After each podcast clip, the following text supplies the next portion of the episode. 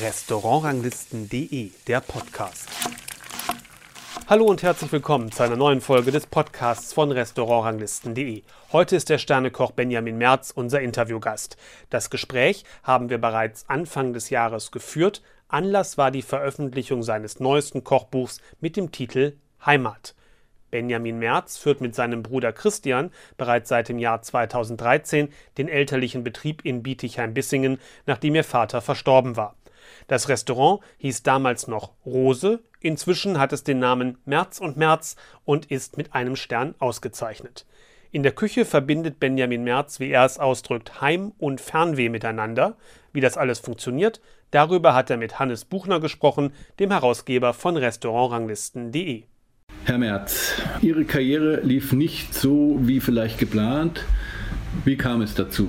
Ja, also von, von Grund auf her, ähm, ich habe äh, was anderes vorgehabt. Also ich wollte eigentlich nie, nie die Branche machen, aufgrund dessen, dass ich äh, wieder als Kinder, also wir Gastronomenkinder damit aufgewachsen sind und auch wir gesehen haben, was denn für eine Arbeit da dahinter steckt und wie viel Volumen und wie viel oder wie wenig Zeit für die Familie letztendlich bleibt. Und ähm, durch halt den Schicksalsschlag, den wir halt dann hatten mit unserem, mit unserem Vater, der dann 2010 verstorben ist, sind wir dann mehr oder weniger sage ich mal, gewollt, ungewollt äh, so reingerutscht. Ähm, also bei mir war es eigentlich ursprünglich so, dass ich ähm, in Bad Mergentheim studiert hatte und ähm, dann das passiert ist und dann hatten wir hier im Betrieb dann zwei fremde Küchenchefs das hat nicht funktioniert, ähm, weil auch, sage ich mal, unsere Mutter zu dem Zeitpunkt noch nicht so stabil war nach dem Schicksalsschlag und dann sie sich halt auch ausnutzen lassen, äh, mhm. sage ich mal, von, von außen raus.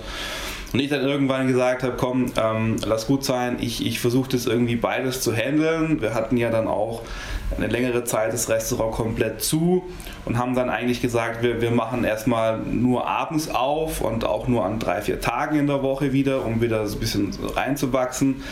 Und so ist es eigentlich entstanden, dass ich dann quasi drei Jahre lang studiert habe, aber nebenher den Betrieb auch wieder mit aufgebaut habe und dann, ähm, sage ich mal, Narren dran gefressen habe und dann auch nie wieder weggekommen bin. Und ich bereue es aber auch nicht. Also das hört sich immer so negativ an, ist es aber eigentlich gar nicht. Ähm, ich ich ähm, ich würde es heute, glaube ich, wieder so machen. Also sage ich mal, so Kleinigkeiten natürlich anders oder, oder mit einem anderen Weg, aber vom Grund auf her war das so eigentlich die, die Kerngeschichte, dass, dass wir aus diesem Schicksalsschlag halt heraus dann das eben gemacht haben und ähm, uns halt dementsprechend irgendwann, ja, wie soll ich sagen, dass wir dann halt Stück für Stück uns weiterentwickelt haben und dann auch den Betrieb übernommen haben und dann angebaut und neu entwickelt, renoviert, gemacht und auch die Küche neu ausgerichtet und das ist so im Groben so ein bisschen unsere Story im Hintergrund. Mhm. Aber Sie hatten ja eine Kochlehre bei Ihrem Vater genau, im Haus gemacht. Genau, die hatte ich ähm, damals gemacht, 2007.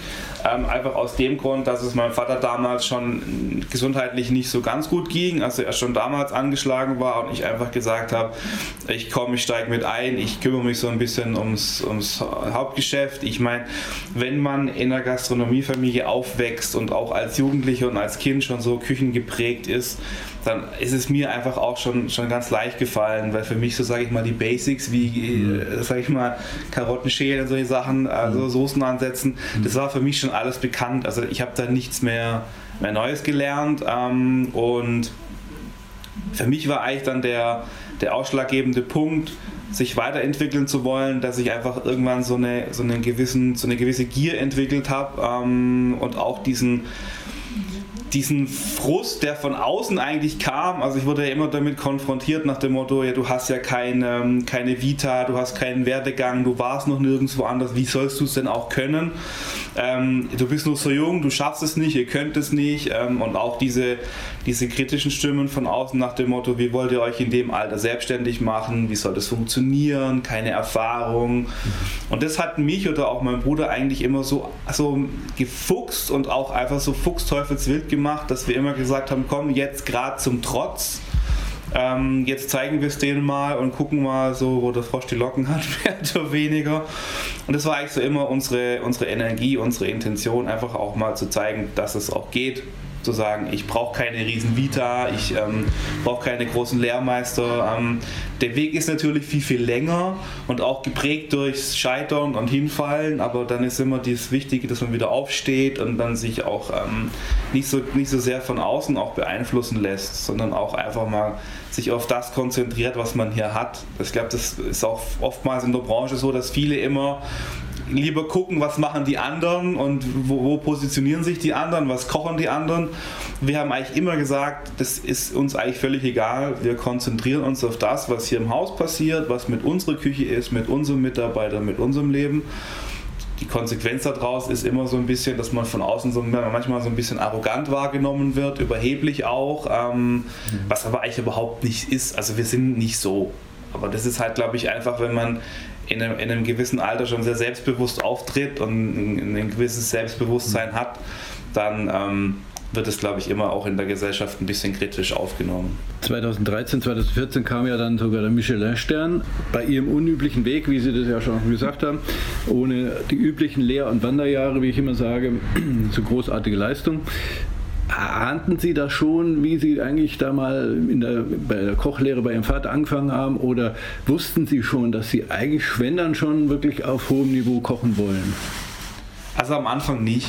Am Anfang war das für mich, ähm, ich habe es in, in, meinem Buch auch relativ äh, beschrieben, für mich war das ganze Thema Kochen am Anfang gefühlsmäßig eigentlich immer nur so eine, so eine Zwangsgeschichte. Also ich muss das machen, um zu helfen, ohne mich geht's nicht. Ich habe mich auch relativ lange gegen den Beruf eigentlich gesträubt, auch mit dem Hintergrund, das nicht mein Leben lang machen zu wollen oder sage ich mal nicht länger machen zu wollen, wie die Lehre eigentlich dauert, deswegen das Studium dann im Anschluss auch.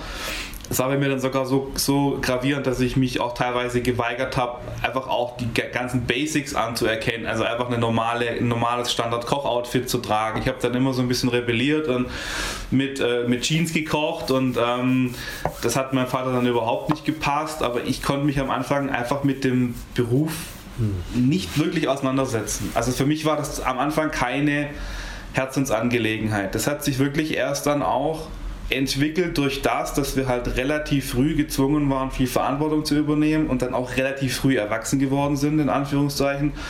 Und dann kam erst dieser Push zu sagen, hey, du kannst ja doch was. Dann kam auch viel so viel positives Feedback von außen nach dem Motto, hey, super Entwicklung und dann auch bedingt durch diese kritischen Stimmen, wie ich gerade schon gesagt hatte, dann hat sich bei mir das einfach auch ein bisschen gewandelt und auch mehr zu der Leidenschaft hin. Und es war aber eigentlich nie, sage ich mal in Anführungszeichen, ein großes Ziel, da jetzt gleich einen Stern zu kochen. Ähm, wir hatten zu dem Zeitpunkt ja auch noch ähm, zwei Konzepte eigentlich. Also es gab einfach kein Konzept, wenn man es eigentlich genau nimmt. Also wir hatten eine klassische Karte mit Maultaschen, Rostbraten, Kässpätzle, Salatplatten, Wurstsalat, wie man es halt von früher so kennt und dann halt, sage ich mal, in Anführungszeichen ein Gourmet-Menü, mhm. ähm, wo ich aber heute auch nicht mehr sagen würde, das war kein Gourmet-Menü. Mhm. Und das war nie beabsichtigt, irgendwie da äh, so gleich Vollgas zu geben. Und dann mhm. wurde uns das, diese Entscheidung eigentlich positiverweise von außen genommen, weil ja dann 2012 kam ja dieser Espoir schon und 2013 dann der Stern. Und das war für uns dann auch irgendwie die Bestätigung zu sagen, das ist der richtige Weg und haben uns dann auch sukzessive von dem alten Konzept verabschiedet, haben dann auch gesagt, okay, ähm, es gibt keine Maultaschen, kein Rostbraten mehr, wir machen einfach, wir, wir gestalten unser Konzept, so wie wir das wollen, mit zwei Menüs, ein Menüs, wie auch immer. Und dementsprechend haben wir das dann so Stück für Stück, Jahr für Jahr irgendwie so weit entwickelt, wo wir heute sind. Und dann kam irgendwann wieder die Rückbesinnung zu sagen, wir machen eine Weinbar noch auf aus den Räumlichkeiten und machen diese klassische Küche doch. Und ähm, so haben wir einfach Stück für Stück alles entwickelt. Dadurch hat sich natürlich auch das Publikum wahrscheinlich geändert. Äh, vorher wahrscheinlich so Stammkundschaft, die die schwäbische Küche geliebt hat, durch die ihr Vater wahrscheinlich auch gut zubereitet hat, aber eben ganz normal. Äh, und jetzt haben sie ein anderes Publikum wahrscheinlich. Äh, Gibt es da irgendwelche Dinge drüber zu erzählen, die, die interessant sind? Ja, also es war tatsächlich so, dass wir eine, eine riesige Stammklientel hatten, ähm, auch von früher, von den Eltern noch, die auch ähm, die regelmäßig da waren. Und der Aufschrei hier in der Stadt, in der Region, bei den Gästen war natürlich sehr, sehr groß. Mhm. Ja, ähm, sag ich mal, wir, wir leben ja im, im, im Schwabenland. Ähm, da sind die Leute ja kulinarisch gesehen manchmal doch ein bisschen anders noch. Und Fakt war einfach, dass wir ganz schnell ganz viele Gäste dadurch verloren haben. Eigentlich so in dem Jahr, also das Jahr 2012 bis zum Stern 2013 war für uns eigentlich so das, das schwierigste Jahr, weil das auch so für uns dieses Umbruchjahr war, auch in Vorbereitung mit der Selbstständigkeit und auch mit dem Wandel der Küche, dass uns da gravierend viele Gäste auch einfach weggebrochen sind. Auch aus wirtschaftlicher Sicht ähm, heute war das so äh, kurz auf knapp, dass es überhaupt funktioniert hat. Das muss man ganz klar sagen. Mhm. Und zwar aber auch bewusst, dass wir die Region einfach angeschaut haben und einfach gesehen haben, wir haben so viele gutbürgerliche Konzepte. Wir haben massig Betriebe, die das hier in der Region ähm, zelebrieren und es wird uns auf lange Frist nichts bringen, das einfach auch weiterhin so zu machen. Das heißt, wir, wir wussten schon, dass wir diesen Schritt gehen müssen, wenn wir langfristig das ganze Projekt ähm, betreiben wollen, auch wirtschaftlich. Und von daher sind wir das Risiko halt einfach in jungen Jahren auch schon eingegangen wir haben heute vereinzelt schon auch noch äh, Gäste von früher, die diesen Weg einfach auch mitgegangen sind, die auch dankbar dafür sind, aber das sind wirklich Ausnahmen. Und erst als dann der Stern 2013 kam, dann war das für uns ja, sage ich mal, wie ein Sechser im Lotto. Also wir waren dann wirklich über, ich meine, 36 Wochen im Voraus ausgebucht, also fast ein Dreivierteljahr, wo wir uns dann keinerlei Gedanken machen mussten über Marketing, über sonstige Auslastungsthemen, weil das kam einfach von alleine.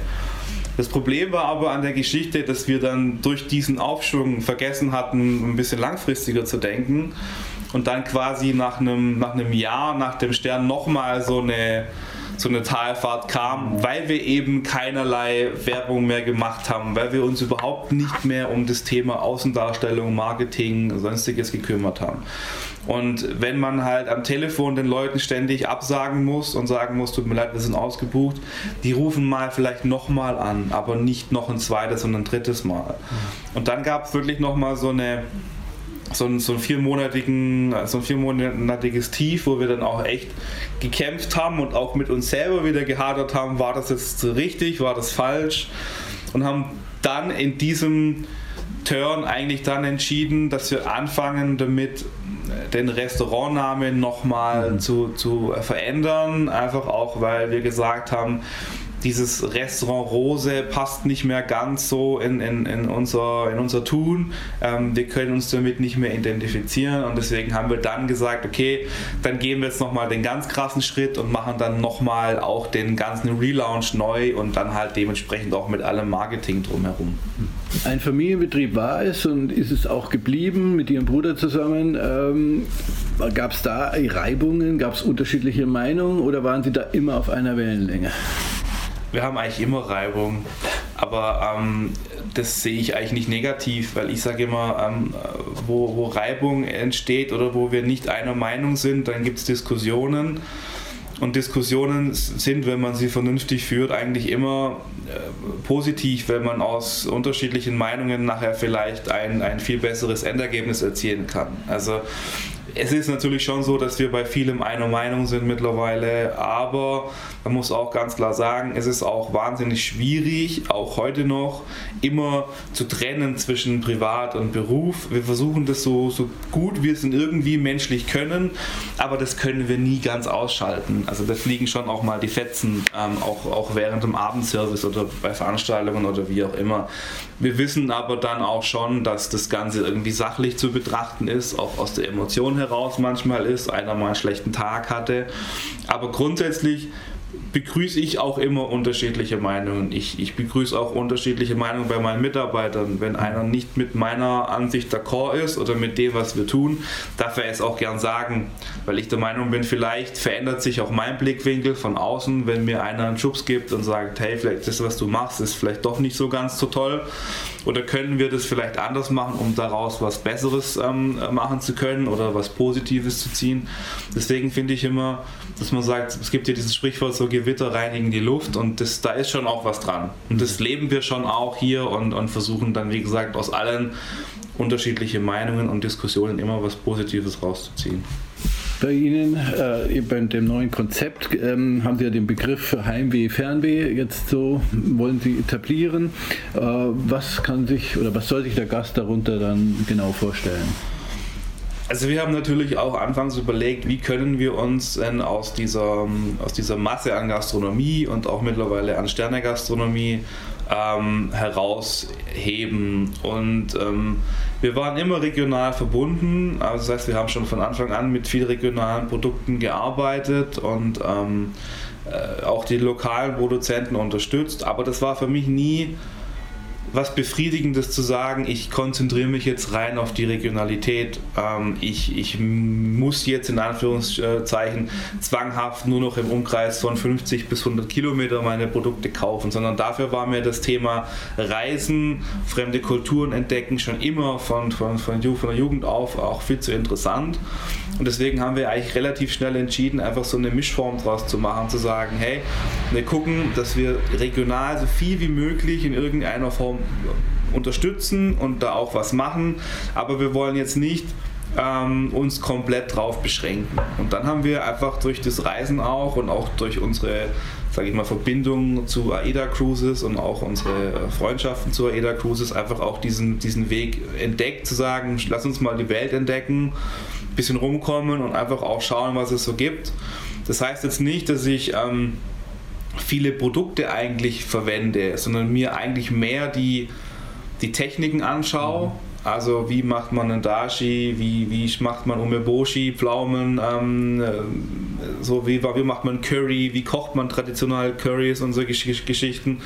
Und diese Techniken eigentlich dann ähm, mit regionalen Produkten ähm, verbindet. Das ist eigentlich das Hauptaugenmerk. Ja. Wir haben schon auch mal Produkte, die von fern kommen, wie jetzt Jutsu oder solche Sachen, aber im Verhältnis sage ich, wir sind 90% mit Produkten regional und die restlichen 10% sind dann von außerhalb. In Ihrem Kochbuch äh, sind ja da auch sicherlich einige äh, Rezepte drin. Äh, gibt es da irgendeinen Signature-Dish oder irgendein Gericht, auf das Sie besonders stolz sind?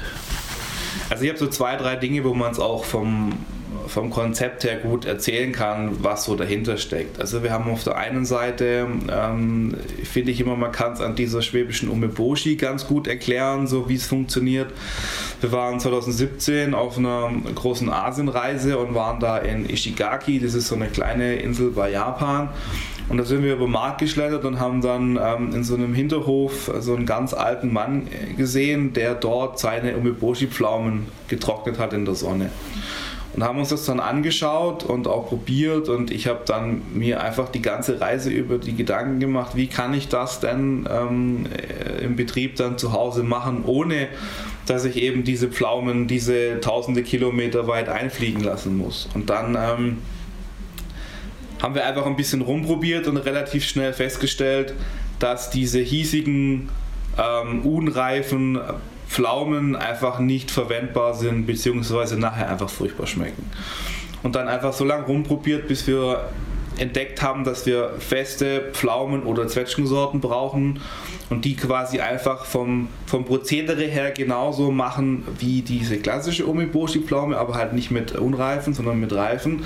Und diese Säure einfach mit dieser Oxalsäure von dem äh, roten Oxalis vom Keltenhof ähm, mit, ähm, mit reinbringen als Shiso-Ersatz quasi. Und so haben wir mit der gleichen Technik eigentlich und mit regionalen Zutaten ähm, diese, sage ich mal, Kochtechnik adaptiert und dementsprechend ist das jetzt das, das Heimweh und das Fernweh. Und am Gericht selber ist so mein Signature Dish und meine Mitarbeiter hassen mich dafür, weil sie es immer wieder machen müssen. Ähm, diese saure Redle. Also saure Redle ist ja letztendlich dieses ähm, dieses schwäbische arme Leute essen, wo man früher diese Kartoffelreste vom Vortag benutzt hat, ähm, mit ein bisschen ähm, Brühe, Zwiebeln äh, und ein bisschen Essig aufgegossen und dann war das so wie so eine Art kleiner Eintopf, äh, Salat, wie auch immer. Und wir haben uns einfach überlegt, wie können wir diese, diese schwäbische Tradition, diese regionale Tradition ein bisschen auf ein neues Niveau heben und haben es ähm, da halt eben auch so gemacht, dass wir es ähm, mit modernen Kochtechniken, das heißt mit sous verfahren mit Trocknung, ähm, eben halt auf ein, auf ein neues Niveau hoch, hochgehoben haben und kombinieren das eigentlich mit einem Zwiebelponzu was wir natürlich auch selber machen und was auch, wo kein Ponzu in dem Sinne drin ist, sondern einfach auch was wir selber hergestellt haben durch Fermentation, durch Zwiebeln. Und da nehmen wir dann ähm, für die Säure einen kleinen Tick ähm, Zitrusfrüchte und einen selber gemachten Eisweinessig. In einem Interview ähm, sagten Sie auch, ähm, für diese Art zu kochen exotische Produkte zur regionalen Spezialität umwandeln und eben aber auch die Techniken eher dazu vernehmen, aber regionale Produkte zu nehmen, die Techniken darauf zu adaptieren. Dafür müsste man eigentlich einen Namen erfinden. Haben Sie da in der Zwischenzeit einen Namen gefunden oder haben sich mal Gedanken gemacht? Weil ich meine, damit könnte man ja vielleicht so eine Art Copyright auch entwickeln. Also ich habe mir da ehrlich gesagt keine, keine Gedanken gemacht, wie man das jetzt nennen könnte. Ähm, ich finde es auch immer schwierig, sowas, sowas zu definieren. Klar, aus Marketing-Sicht wäre es sicherlich von Vorteil, sich sowas schützen zu lassen und da sich hervorzuheben, aber ich sag mal, ich, ich positioniere mein Ego in, in, dieser Form auch in der gesamten Branche ganz weit unten. Also ähm, ich habe, glaube ich, nicht das Anrecht, da jetzt hervorzuheben und zu sagen, ähm, das habe ich erfunden, das ist mein Ding, das gehört mir, das darf sonst keiner machen. Ich denke, es gehört zu, oder anders gesagt, wir haben alle gemeinsam, wir Köche, ob Stern oder nicht Stern, ob ein, zwei oder drei, die Aufgabe, die kulinarische Landschaft in unserem Land wieder ein bisschen neu zu prägen und auch im, im Ausland bekannter zu machen. Und es wäre, glaube ich, der falsche Ansatz zu sagen, ich möchte mich jetzt ähm, primär herausstellen, um zu sagen, das ist meins oder das ist meine Erfindung, sondern jeder für sich tut das, was er kann und hat die Aufgabe, sich im, im, im Gemeinsamen einzufügen. Und solche Einzelläufer können wir, glaube ich, bei den großen Aufgaben, die auf uns warten, nicht gebrauchen. Und von daher ist es auch nicht meine Absicht, ähm, da jetzt in irgendeiner Form was zu prägen mhm. oder, oder mich da ganz vorne hinzustellen. Ich denke, für Sie ist die Community, also die Köche-Community schon sehr wichtig, weil Sie sind ja auch bei den schönen Restaurateur Mitglied und äh, die wirkt ja auch politisch ein bisschen, möchte schon was verändern im Land kulinarisch. Sie sagten in einem Interview, was uns aufmerken hat lassen, die provokante Bemerkung, dass sich wohl nichts ändern wird ohne eine Food-Greta. Wie meinen Sie das? Warum, warum tut sich die, die Branche da auch so schwer, da eine Lobby aufzubauen? Ich denke, das ist noch ähm, so ein bisschen zurückzuverfolgen zu der Generation meiner Eltern unter anderem auch. Also so wie ich das als Kind oder als Jugendlicher miterlebt habe, ähm, war, wenn es um Gastronomie und Hotellerie geht, dieses Gemeinschaftliche immer ein ganz, ganz schwieriges Thema. Weil jeder immer Angst hatte, wenn ich mich mit den anderen zusammentue, dann werden mir Ideen geklaut oder dann profiliert sich einer davon und ähm, ich, ich könnte was davon hergeben oder immer die Angst, was zu verlieren oder Gäste abzugeben. Und daher gab es eigentlich in den letzten Jahren oder in den letzten Jahrzehnten in der Branche eigentlich keinerlei Zusammenhalt. Bis auf einzelne Gruppierungen wie die Schönen Restaurateure, Meistervereinigung, da ist es intern schon nochmal was ganz anderes, aber ähm, wir können de facto nichts bewegen, wenn, wenn sich immer nur Einzelne bewegen. Wir müssen lernen, das gemeinsam zu machen und eine gemeinsame, einheitliche Stimme zu finden. Und das mit dieser Bemerkung mit der Food Kreta war eigentlich ein bisschen spaßig gemeint, ähm, aber schon mit einem gewissen ernsten Hintergrund. Ich sehe das Ganze einfach nur so in der Form problematisch, dass ja jeder von uns sich immer verdammt schwer tut, sich in der Öffentlichkeit in irgendeiner Form zu positionieren. Also wenn ich, ähm, ich kenne kaum Gastronomen, die in irgendeiner politischen äh, Vereinigung sind ähm, oder sich in irgendeiner Form politisch äußern auch klar verständlich, weil ich immer Angst haben muss, wenn ich mich in irgendeiner Form zu gewissen Themen äußere, meine Meinung sage, dann gibt es bestimmt immer wieder Leute oder auch Gäste, die das Ganze nicht gut finden und dementsprechend vielleicht nicht wiederkommen. Und das Ganze mhm. hat ja dann dementsprechend auch viele Auswirkungen, ja, wenn wir große Kooperationspartner haben mit regionalen Firmen. Ich habe einen Gast davon, der bei mir Stammgast ist, dem passt meine Meinung nicht, der geht in die Firma und erzählt das, sage ich mal, anderen Leuten das multipliziert sich ja dann immer. Und mhm. am Ende verliert man in irgendeiner Form einen Großauftrag oder, oder seine, seine Firmenkunden oder wie auch immer. Und daher eigentlich die Idee zu sagen, wir brauchen irgendwie einen Freiwilligen, ein, ein Opfer, was, was nichts zu verlieren hat, mehr oder weniger, was sich wirklich hinstehen kann und mhm für eine Gemeinschaft zu sprechen und deswegen diese Bemerkung mit dieser Food Greta, weil mhm. man es ja auch in dieser ganzen Diskussion um die Greta, um das Thema Umweltschutz ja einfach auch sieht. Ähm, es hat erst wirklich einen Impuls gebraucht von einem Mädchen, ähm, was sich hingestellt hat und ähm, äh, den Mund aufgemacht hat, mehr oder weniger. Und dann hat's mehr, dann kam die Diskussion eigentlich ernsthaft ins Rollen. Und ich denke, wenn wir jemanden finden, der für uns einsteht und, und den Mund aufmacht, dann wäre uns da schon auch geholfen. Ich glaube halt aber nicht, dass es einer von uns aus den eigenen Reihen machen könnte. Also ich, ich bin ja grundsätzlich keiner, der seine Meinung nicht sagt. Also ich tue mich manchmal auch immer schwer, meine Meinung zurückzuhalten, weil ich einer bin, der gern auch ähm, sagt, was er denkt und auch ehrlich und offen ist.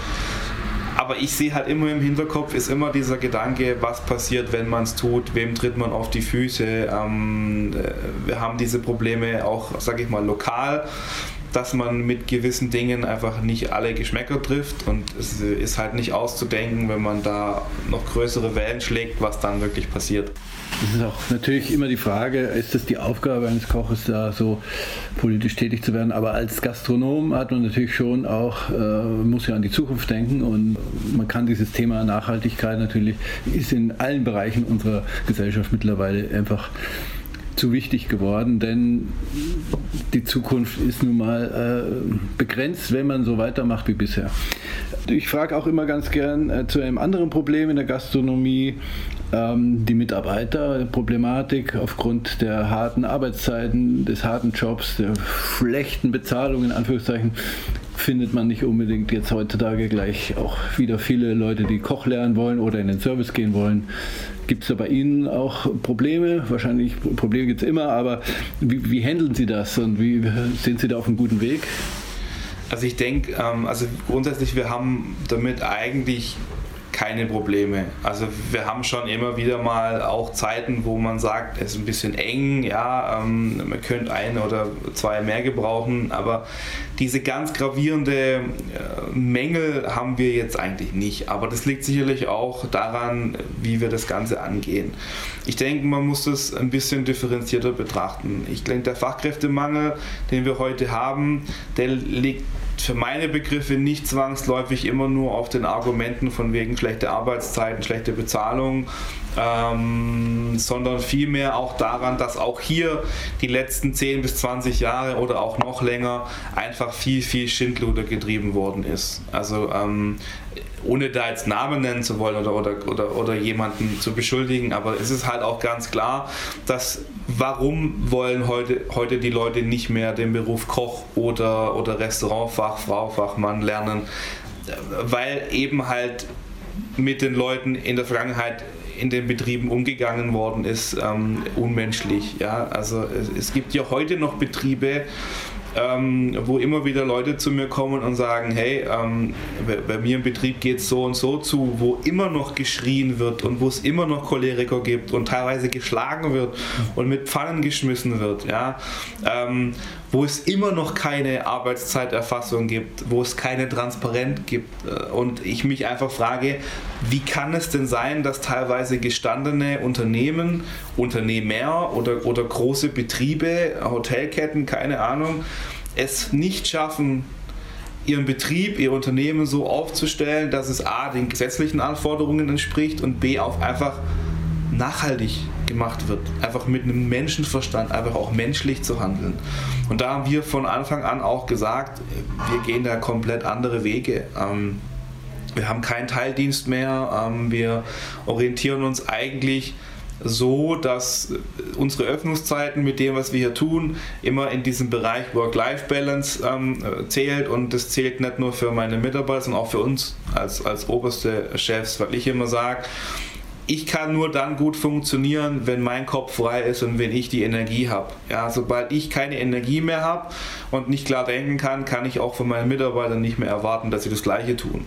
Und von daher haben wir immer die Öffnungszeiten so gewählt, dass es einfach machbar ist, dass es mit der Familie vereinbar ist und haben auch von Anfang an gesagt, sowas wie ähm, Arbeitszeitgesetze, Arbeitszeitprotokollierung, Überstunden, Urlaubstage, Guttage, ähm, äh, gute Bezahlung, das ist bei uns einfach selbstverständlich. Wir machen viel im Team, wir schulen, wir bilden fort, wir machen viel zusammen und ähm, von daher ist es natürlich auch vom Alter bedingt ein bisschen attraktiver, weil wir ein relativ junges Team sind. Deswegen haben wir da keine Probleme. Aber ich denke schon, dass das Thema uns die nächsten Jahre auch noch begleiten wird. Ich denke, jetzt ist der Zeitpunkt, dass viele verstanden haben, wohin die Reise gehen muss. Wir werden es sicherlich auch wieder schaffen, junge Leute dafür zu begeistern.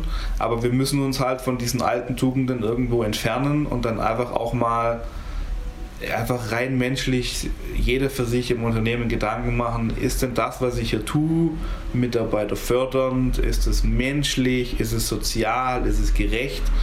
Und wenn diese Frage jeder mit Ja beantworten kann, dann wird sich in der Branche sicherlich auch sukzessive Stück für Stück viel verändern. Unternehmen ist auch so jetzt mein letztes Stichwort ähm, für die letzte Frage. Sie führen ja auch sozusagen ein Unternehmen, Sie kochen ja nicht nur und mit Ihrem Bruder gemeinsam leiten Sie das Hotel kein großes Hotel, aber macht ja auch Arbeit, äh, müssen wahrscheinlich administrative Aufgaben übernehmen. Bekommen Sie das alles problemlos unter einen Hut und wo ist Ihr privater Ausgleich? Was für Hobbys? Sie haben schon gesagt, Reisen natürlich. Also ich sag mal, ich sehe mich nicht mehr als kleiner Betrieb. Wir haben mittlerweile 33 Zimmer, knapp über 20 Mitarbeiter. Ähm, es ist schon die letzten 5, 6 Jahre sehr stark gewachsen. Ähm, wir haben einen, einen, Betrieb übernommen, der war funktionsfähig, ähm, der war halt aber in, in der Grundstruktur sehr, sehr veraltet. Also war unsere erste Aufgabe erstmal die ganzen Strukturen von früher ein bisschen aufzubrechen und dann auch alles zu analysieren und auch neu zu machen. Mein Problem an der ganzen Geschichte ist eigentlich immer der, ich würde mich gern viel mehr aufs, aufs Kochen an und für sich konzentrieren, aber die Zeit ähm, ist halt einfach nicht da. Also ich habe 24 Stunden am Tag, so wie jeder andere auch und ähm, zu Hause eine Familie und auch einen Sohn mittlerweile, ähm, der, der ähm, jetzt auch schon ein gewisses Alter hat und dann auch den, den Papa zu Hause haben will. Und ähm, von daher ist es auch für mich immer so eine, so eine tägliche Herausforderung, den Spagat zu schaffen zwischen Küchenchef, Unternehmer, Personalmanagement, ähm, Nachhaltigkeit äh, und solche Geschichten. Und von daher kann ich mich einfach nicht im Alltag, so wie viele andere Kollegen, rein aufs Kochen konzentrieren. Das funktioniert bei mir einfach nicht. Die Konsequenz daraus ist einfach, dass wir vielleicht vom, vom Küchenniveau für meine Begriffe heute nicht, noch nicht da sind, wo ich eigentlich ähm, gerne hin möchte. Aber ich muss mich einfach entscheiden, was ich will. Ich muss mich entscheiden, entweder für Küche oder fürs Unternehmen oder für die Familie, um in einem der Bereiche, äh, sage ich mal, mehr Prozentpunkte geben zu können. Aber ähm, ich denke, dass diesen, diesen Spagat, den wir heute haben und dieses Gleichgewicht, das wir drumherum haben, ganz gut funktioniert und deswegen kann ich auch damit leben, dass wir vielleicht nicht auf der, sage ich mal, Restaurantplatzierung sind, wo ich mich eigentlich sehen möchte oder wo ich mich gerne sehen würde. Ähm, aber habt ihr für einen Ausgleich zu Hause, habt ihr für eine funktionierende Familie. Wir arbeiten wirtschaftlich, das ist auch immer nicht, ähm, ja, nicht ganz unwichtig und zu sagen zu können, dass der ganze Betrieb trägt sich von alleine, wir können das wirtschaftlich handeln. Von daher ist es schon okay, so wie es ist. Und mein Ausgleich ist eigentlich, dass ich äh, mittlerweile relativ viel, viel Sport mache oder versuche, so viel Sport zu machen, wie es geht. Wir reisen viel, sind viel in der Natur, ähm, haben auch äh, seit äh, zwei Jahren jetzt auch ein eigenes Haus mit eigenem Garten, wo man immer wieder was tun kann. Mhm sind eigentlich sind auch bewusst hier von dem Haus weg, haben nicht den gleichen Fehler gemacht wie die Eltern, immer vor Ort zu sein und, und von daher ist das Gesamtpaket, wie es heute ist, ganz, ganz gut. Also ich kann mich nicht beklagen zumindest. Schönes Schlusswort. Vielen Dank für das Gespräch und weiterhin viel Erfolg. Benjamin Merz im Gespräch mit Hannes Buchner, dem Herausgeber von Restaurantranglisten.de. Wenn dir das Interview gefallen hat, empfehle unseren Podcast doch einfach weiter oder abonniere ihn, denn dann kommt in zwei Wochen automatisch die nächste Folge. Bis dahin sage ich Tschüss.